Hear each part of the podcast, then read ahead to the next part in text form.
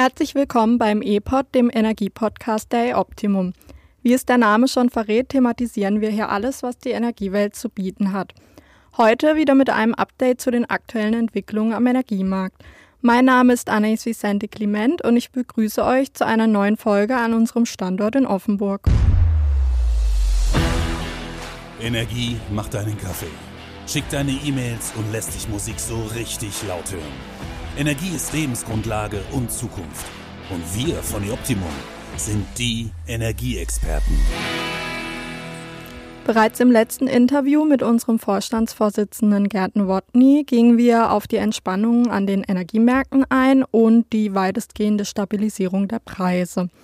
Heute werden wir klären, wie es am Markt weitergeht und alles zur aktuellen Lage besprechen mit Herrn Nowotny und seiner fachlichen Einschätzung. Hallo, Herr Nowotny. Hallo Anais, grüß dich. Wie ich bereits schon erwähnt habe, sind die Preise für Strom und Erdgas im ersten Halbjahr des Jahres deutlich gefallen und haben sich mehr oder minder eingependelt. Viele unserer E-Optimum-Kunden hatten angesichts dessen in den vergangenen Tagen und Monaten einen Grund zur Freude, denn ihre Energierechnungen weisen ein Guthaben aus. Herr Nowotny, erklären Sie uns doch gerne nochmals, warum die sinkenden Preise bei E-Optimum-Kunden so schnell ankommen. Schließlich gibt es ja auch viele andere Energieversorger, bei denen das nicht unbedingt der Fall ist. Ja, mache ich sehr gerne. Ähm, so schnell wie die Preise bei uns im fallenden Modus ankommen, ist halt natürlich auch äh, der Umkehrschluss daraus, dass die Preise, wenn sie nach oben steigen, ebenfalls sehr frühzeitig bei, den, äh, bei unseren Kunden ankommen. Das liegt daran, dass wir im Grunde genommen eine strukturierte Beschaffung äh, bei uns praktizieren und die strukturierte Beschaffung ähm, äh, fußt darauf, dass wir Teilmengen an den Terminmärkten einkaufen. Terminmärkte sind die Märkte, wo man für die Zukunft äh, Produkte beschaffen kann. Produkte sind dann Wochenprodukte, Monatsprodukte, Quartalsprodukte, Saisonprodukte. Auch für das nächste Jahr kann man da Teilmengen einkaufen. Ähm, wir machen das so, dass wir bis zu zwölf Monaten Teilmengen für unser Portfolio, für unsere Gesamtliefermenge einkaufen. Das sind so bis zu maximal 50 Prozent einer monatlichen Liefermenge.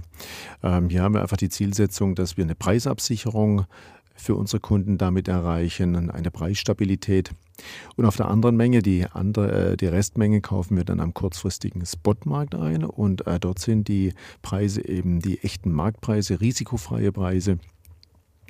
Und äh, genau diese Zukaufmenge, die Preise für diese Zukaufmenge, die ähm, hängt dann eben von den, von den wirtschaftlichen Entwicklungen ab. Und das haben wir gesehen in der Energiekrise, dass wir da relativ schnell in den Preisen hochgezogen sind.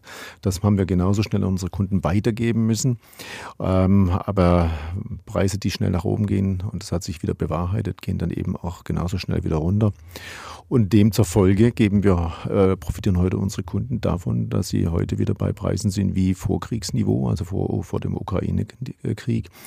Und äh, das können andere Hersteller oder andere Lieferanten nicht machen. Und zwar die, die Festpreise verkaufen, die sichern sich ab über das nächste Jahr, über zwei Jahre kaufen diese Mengen an den Terminmärkten ein. Und diese Preise, die sie dann dafür erzielt haben, die müssen sie dann am Ende des Tages auch an ihre Kunde weiter berechnen. Ja, und wenn jetzt beispielsweise ein Lieferant äh, in den teuren Monaten letztes Jahr November, September oder Oktober eingekauft hat, größere Mengen, äh, die muss er jetzt an seine Kunden weiter berechnen und darum wird, äh, werden diese Preise, die neuen Preise, die reduzierten Preise erst dann weitergegeben, wenn die Verträge ausgelaufen sind. Jetzt stecken wir ja schon mittendrin im Sommer, haben aber auch noch ein paar Wochen übrig. Äh, da interessiert uns natürlich nach diesem positiven Rückblick für die Optimum-Kunden, wie es denn diesen Sommer noch weitergehen könnte, was man am Energiemarkt erwarten kann. Ja. Ähm, wir sind ja aktuell in einer gewissen Entspannungsphase und wenn wir jetzt in den Sommer hineinschauen, dann ähm, gehen wir heute davon aus, dass die Preise weiterhin auf seinem sehr niedrigen Niveau sich entwickeln werden. Das gibt verschiedene Gründe dafür. Ähm, Wichtiger Punkt ist zum Beispiel die Erzeugung aus Photovoltaikanlagen und aus Windkraftanlagen. Die nimmt deutlich zu, stetig. Der Ausbau erfolgt ja hier allen Ortes. Wir haben weiterhin niedrige Gaspreise. Die Gasversorgungslade ist sehr stabil. Ähm, hängt damit zusammen, dass ähm, in Asien die Wachstums- oder die Wirtschaftsprognosen eher ähm, äh, negativ äh, kommuniziert werden, also speziell China äh, bedient sich aktuell nicht so stark am Weltmarkt. Ähm, USA liefert weiterhin in, in stabilem Maße äh, Fracking-Gas ähm, an, die, an die deutschen Küsten, an die, an die Terminals. Hm, was auch ein wichtiger Punkt ist, ist die aktuell sinkende Nachfrage bei Strom. Ähm, das kann man natürlich aus den Wirtschaftszahlen und aus den Wirtschaftsprognosen für Deutschland ableiten. Und ähm, das wird noch dadurch verstärkt, dass auch die Flexibilität in der Stromerzeugung in Deutschland, also Kraftwerke herunterzufahren, ähm, nicht so gegeben ist, dass man das auch diesem reduzierten, dass man das der reduzierten Nachfrage einfach so anpassen könnte. Also gehen wir davon aus, dass auch weiterhin äh, wie oftmals äh, negative Strompreise, speziell auch an den Wochenenden, äh, im Sommer auftreten werden. Und das kommt natürlich am Ende des Tages, und wir hatten es gerade in der Einleitung, unseren Kunden dann auch immer sozusagen in der nächsten Monatsrechnung sofort zugute. Also den Sommer sehen wir erstmal sehr positiv. Sehr gut. Ich wollte gerade sagen, sind ja schon mal gute Aussichten für die nächsten Wochen auf jeden Fall. Dann lohnt es sich ähm, vielleicht auch doch einen äh, längerfristigen Ausblick zu wagen, vielleicht auf das ganze zweite Halbjahr diesen Jahres. Was sind da denn Ihre persönlichen Einschätzungen? Ja, also man muss natürlich schon davon ausgehen, dass im Winter etwas die Preise anziehen werden. Ähm, wir sehen das ja heute, wenn wir in die Monate Dezember, äh, November reinschauen, dann liegt man beim Gas wieder eher bei äh, 5 Cent die Kilowattstunde im Einkauf, wo sie jetzt im August eher bei 2,5 Cent liegt. Ist natürlich im Gas auch geschuldet, dass wir in die, in die Winterperiode gehen und da ist ein wichtiger Einflussfaktor immer, ja, ähm, wie kalt wird der Winter? Ja, wird es ein kalter Winter, ähm, werden die Preise sicherlich ein bisschen nachlegen. Ähm, wird es wieder ein milder Winter, äh, dann wird man es eher auf dem Niveau bewegen. Wird es ein ganz warmer Winter, dann werden auch die Preise im Winter äh, runterkommen. Und das sieht man auch im Strom, der zieht in den Wintermonaten etwas an, aber bei weitem natürlich nicht auf dem Niveau, wie wir das im ähm, letzten Jahr erleben durften. Also ich glaube, ähm, dass, wenn jetzt nichts Außergewöhnliches passieren würde, der sogenannte schwarze Schwan um die Ecke kommt, äh, sollte dann in diesem Winter nicht passieren. Sie haben gerade eben schon die Gaslage und den kommenden Winter angesprochen. Ich glaube, die größten Fragen kommen da eben im Hinblick auf die Gasspeicher auf. Nachdem Russland die Gaslieferungen nach Europa weitgehend eingestellt hat, sind aktuell die wichtigsten Lieferanten für Deutschland Norwegen, Belgien und die Niederlande. Und auch die Betreiber der Gasspeicher hier in Deutschland sind gesetzlich ja dazu verpflichtet, diese über den Sommer jetzt zu füllen, um den erhöhten Bedarf im Winter zu decken. Aber ich glaube, viele stellen sich trotzdem die Frage, ob wir wirklich gut genug vorbereitet sind und also wie sehen Sie da die aktuelle Lage? Denken Sie, da lässt sich das Schlimmste abwenden?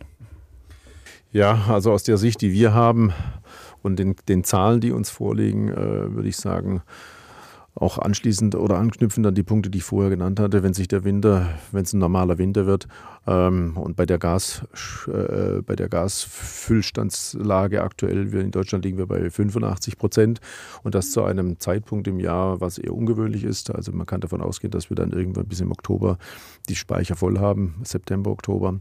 Ganz Europa hat den Speicherfüllstand von ungefähr 82 Prozent, also auch da weit über das hinaus, was eigentlich normal ist. Was wäre dann so ein normaler Wert eigentlich zur aktuellen Jahreszeit? Also normalerweise liegt man da so bei 65, 70 Prozent.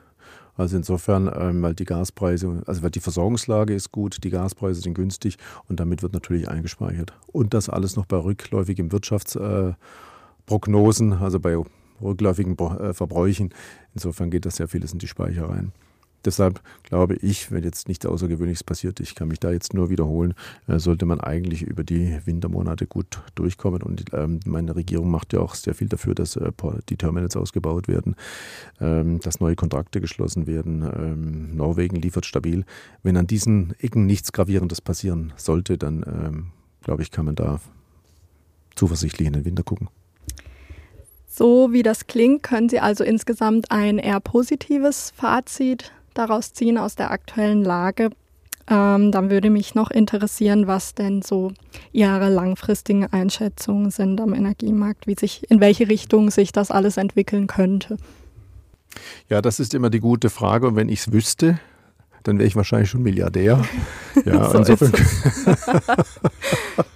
also insofern können wir auch nur anhand der uns vorliegenden Informationen und unseren Einschätzungen da äh, ein Statement abgeben. Und, und natürlich sind wir aktuell in, in beruhigten Zeiten. Die Energiemärkte verhalten sich wieder relativ normal. Gasspeicherstände hatten wir erwähnt. Aber ähm, am Ende des Tages kann man heute nicht behaupten, dass die, ähm, dass die Energiekrise äh, beendet ist. Äh, das kann man heute so nicht einstufen, denn wie ich es vielleicht auch schon beim letzten Podcast mal erwähnt hatte, der Konflikt in der Ukraine ist nach wie vor am Toben. Wann der beendet werden kann, schätze ich zumindest so ein, dass das nicht kurzfristig sein wird. Das kann sich noch über, über einen langen Zeitraum ziehen. Das hat, die, das hat Auswirkungen auf Europa. Ähm, meine Sorge ist immer an der Stelle, dass möglicherweise Anschläge auf Energieinfrastrukturen erfolgen. Ja. Und ähm, das ist natürlich ähm, ein ganz wichtiger Moment dann, ähm, was dann mit den Energiemärkten wieder passiert. Ja, da kann man immer nur hoffen, dass da an der Stelle nichts passiert. Oder dass man vielleicht auch sich schon vorher gut auf so einen Fall vorbereitet. Ja, soweit man das kann, aber das ist natürlich ein massiver Impact. Also wenn angenommen die, äh, die, die, die, norwegischen Pipelines unterbrochen werden würden oder, oder wenn das nachher bis auf die Atomkraftwerke äh, in, in, in, in der Ukraine Ausschlag oder Auswirkungen haben sollte. Also daran wollen wir mal lieber nicht denken. Nee, lieber nicht. Lieber nicht, ja. Dann haben wir die wirtschaftlichen Entwicklungen in Asien. China kann man in den Wirtschaftspressen ja nachlesen, ist aktuell eher nicht auf Wachstumskurs. Damit ziehen sie auch weniger Rohstoffe vom Markt. Ähm, je nachdem, was dort passiert, wird das sich wieder bei uns auswirken. Und ich glaube, nicht zu vergessen sind auch die klimatischen Einflüsse, ob man das nun hören will oder nicht. Ähm, Hitze, Trockenheit, damit auch die Auswirkungen auf die Flusswasserstände, die ja wieder benötigt werden, um Kraftwerke zu kühlen, um Kohletransporte sicherzustellen. Gerade in den letzten Wochen hatten wir ja auch wieder ein paar sehr heiße Tage.